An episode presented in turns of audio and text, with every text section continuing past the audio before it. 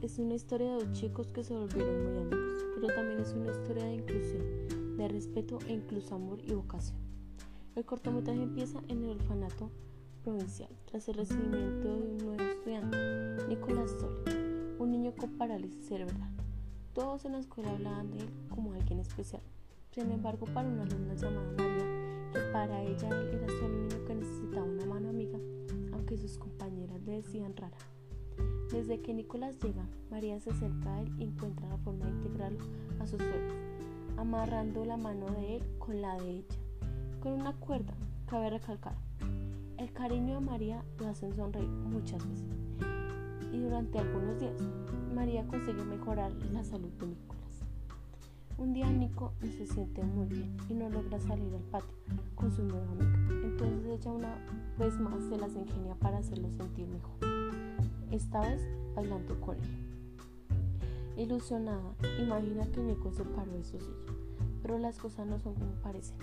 De una forma inesperada se entera que Nico no pudo superar la enfermedad. Devastada María derrama algunas lágrimas, toma la cuerda y la amarra a su mano como solía hacerlo con Nico.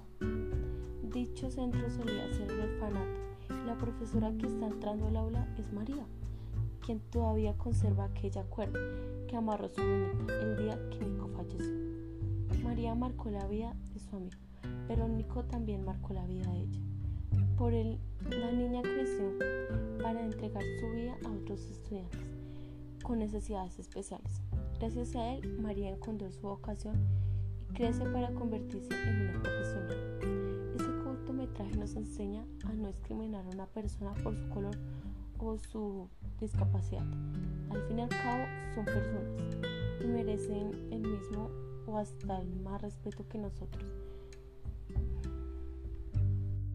Son personas a quienes hay que admirar por la fuerza que tienen, al no ponerle cuidado a nadie por lo que dicen, a seguir adelante, al ser ellos mismos y ser solo ellos no tener que poner cuidado absolutamente a nadie y seguir adelante solo ellos o con la ayuda de sus familiares que muchas veces también son los que los discriminan.